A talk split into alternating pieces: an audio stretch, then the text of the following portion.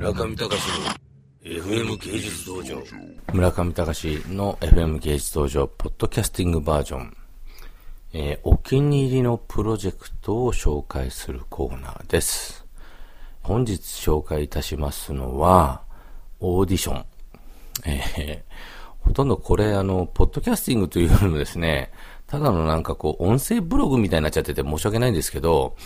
まあ、あの、勘弁してやってください。えー、今日、昨日ですね、今度、3月の5日に開催されます、開会期のモターザブギャラリーのオープニングプレイベントで、六本木のある場所で、えー、大きいパーティーを行うんですが、そこでのメイドさん、あの、メイド喫茶のメイドさんのコスプレのオーディションを行いました。ちょうどですね、今時期的には、東京コレクションが始まるために、続々と世界中から、あの、モデルさんたちが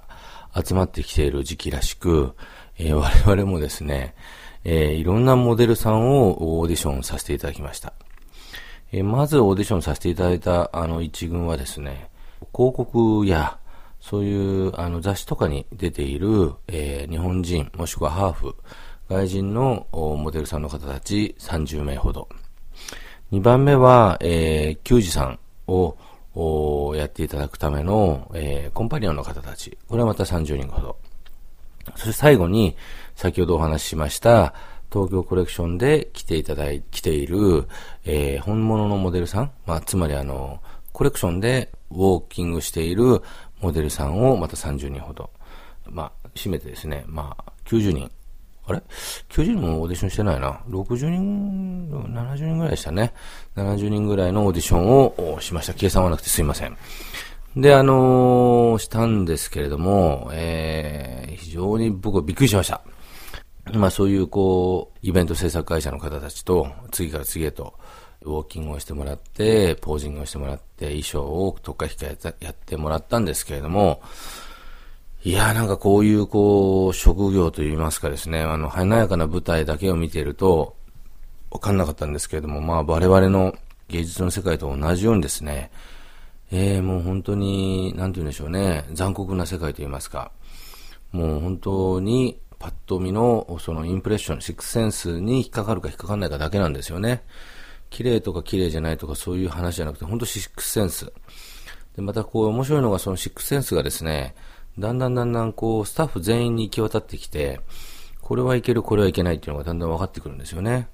私のやっぱりこう、好みというよりは、今回はまあ本当にプロジェクトココちゃんのメイド、あと東京のメイド喫茶、まあ、秋葉原のですね、そういうのはどうやってエスタブリッシュさせて、外国からのお客さん、もしくは東京の人たちにもう一回リプレゼンテーションできるかっていうのがテーマなので、まあ、ズバリ、本当にあの、メイド喫茶のメイドさんをかっこよく見せたいっていうのがコンセプトなんですけど、現物のココちゃんよりももっと素晴らしいプロポーションの方が次々と現れてですね、いやもうこれフィギュアモデラーたちが見たらもうびっくりするのか、もしくはそれは違うんだよっていうのがちょっと僕はまだ読めないんですが、びっくりしました。もう美しい。またね、そのオーディションっていう名前はなんかこう響きは非常になんかこういいんですけども、それはなぜかというとウィナーがいつも我々の視野に入ってるんですけど、ウィナーじゃなくて、そこの舞台から降りていく人たちのことを考えるとですね、私は非常に、あの、うーっとこう結構来ちゃいました。なぜかというといつも私が、本当に35ぐらいまで、えー、やっていたのはそのウィーナーじゃなくてですね、そういうオーディションを何度も何度も受けて、何度も何度も落ちこぼれていく方に立っていたので、まあ、その気持ちをもんぱかるやもう本当にいたたまれないと。えー、まだ本当にこう、ありがとうございましたっていうことを言うと、まあ、自分がダメだったかっていうモデルさんたちはですね、本当にこう、絵も言われぬ顔をなさるんですよね。それがもう僕にはもう本当にこう、な、いや、どうもすいませんっていう気持ちなのか、それとも、いや、また頑張ってねっていう気持ちなのか、どういう気持ちをですね、